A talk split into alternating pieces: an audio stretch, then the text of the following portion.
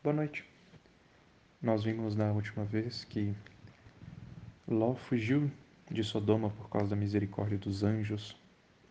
Enquanto que eles estavam correndo para fora, a esposa de Ló olhou para trás e se tornou uma estátua de sal, mostrando que a vida dela ainda estava muito presa àquela cidade que tinha ficado para trás. Na verdade, nós vimos que toda a experiência de Ló, desde o momento que ele seguiu Abraão foi uma experiência em que ele nunca se posicionou de fato pelo Senhor.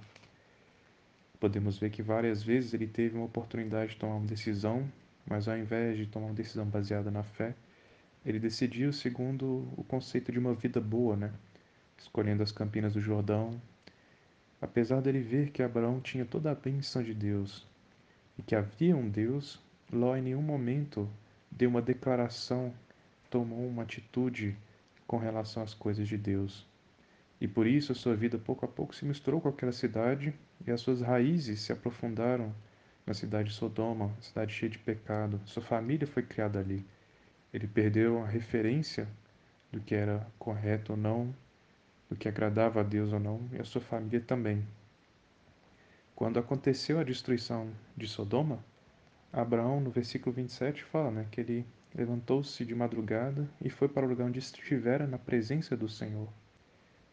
Ló não tinha esse lugar onde ele podia estar na presença do Senhor. Abraão estava.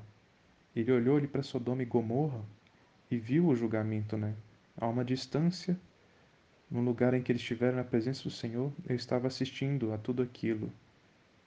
Enquanto isso, Ló estava preso a toda aquela região, sendo liberto apenas porque Deus tinha lembrado da oração de Abraão e agiu em favor de Ló. Ló foi salvo, mas vamos ver que o final da vida dele não foi um final de glória e honra, mas de vergonha. Nos versículos 30 a 38 são tão tristes que não vou ler eles não, mas fala que depois que Ló fugiu da cidade, ele se refugiou numa caverna. E as suas duas filhas, para dar descendência ao nome de Ló, embebedaram Ló e tiveram relações com ele de maneira que se engravidaram e deram origem a Moabe e a Amon. Nós podemos ver que essa consequência mostra como que se nós não formos ativos com as coisas de Deus e não atentarmos no fato de que hoje todo mundo quer retirar de nós a referência da palavra, nós podemos ser enganados e nossa cabeça pode ser transtornada a tal ponto que nos tornamos como as filhas de Ló já não tinha mais nenhuma referência do que era correto ou não, e cometeram tal ato de que Deus rejeitou aquele povo até a décima geração. Esse povo é uma abominação diante dos olhos de Deus. Ou seja, a consequência dessa vida de Ló, uma vida que não foi absoluta por Deus, quando veio o juízo, foi de vergonha e rejeição. O Senhor fala para nós né, em Mateus 16 que aqueles versículo 25: Aqueles que quiserem salvar a sua vida vão perdê-la, mas aqueles que perderem a vida por causa do Senhor vão salvá-las. Né? Isso é um chamado para nós hoje tomarmos uma postura, uma atitude perante a palavra de Deus, sabendo que haverá um dia um julgamento. Sim, nós sabemos que a salvação de nossa vida para a vida eterna é garantida pelo Senhor. Porém, o galardão do reino é apenas para aqueles que buscaram o Senhor de todo o coração. Ló, ele foi salvo da destruição, mas ele foi envergonhado. Com relação ao reino, Ló não foi aprovado. Nós queremos hoje a aprovação com relação ao reino de Deus. Em Mateus 24, podemos ler nos versículos 45 a 51 assim: Quem é, pois, o servo fiel e prudente, a quem o Senhor confiou seus conservos para dar de sustento a seu tempo?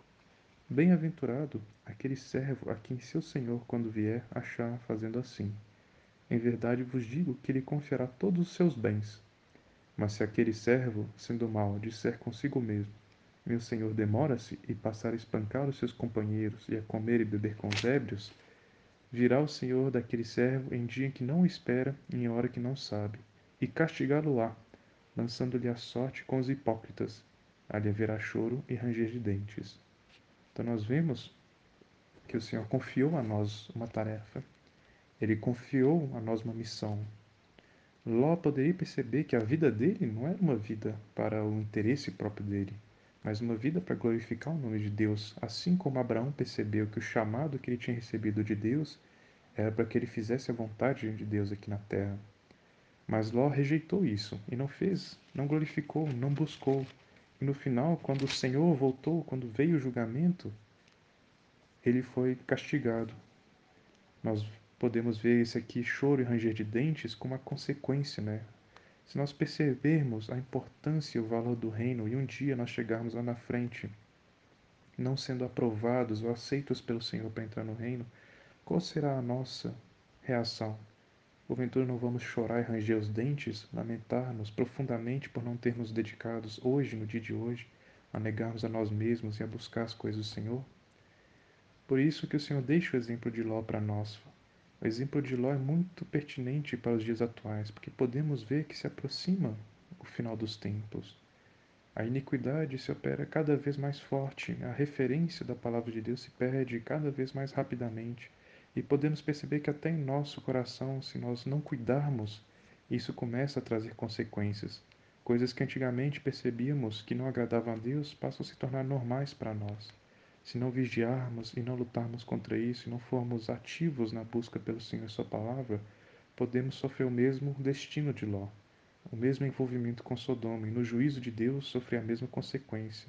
Os frutos da vida de Ló, Amon e Boabe, os filhos rejeitados, esse povo rejeitado por Deus, nós não queremos isso. Nós queremos que os frutos de nossa vida aqui na terra sejam aprovados pelo Senhor e aceitos diante dele para o reino. Que o Senhor tenha muita misericórdia de nós e nos conceda luz e graça para nos arrependermos ainda hoje, enquanto há tempo, e buscarmos a Ele. Aqui termina a história de Ló.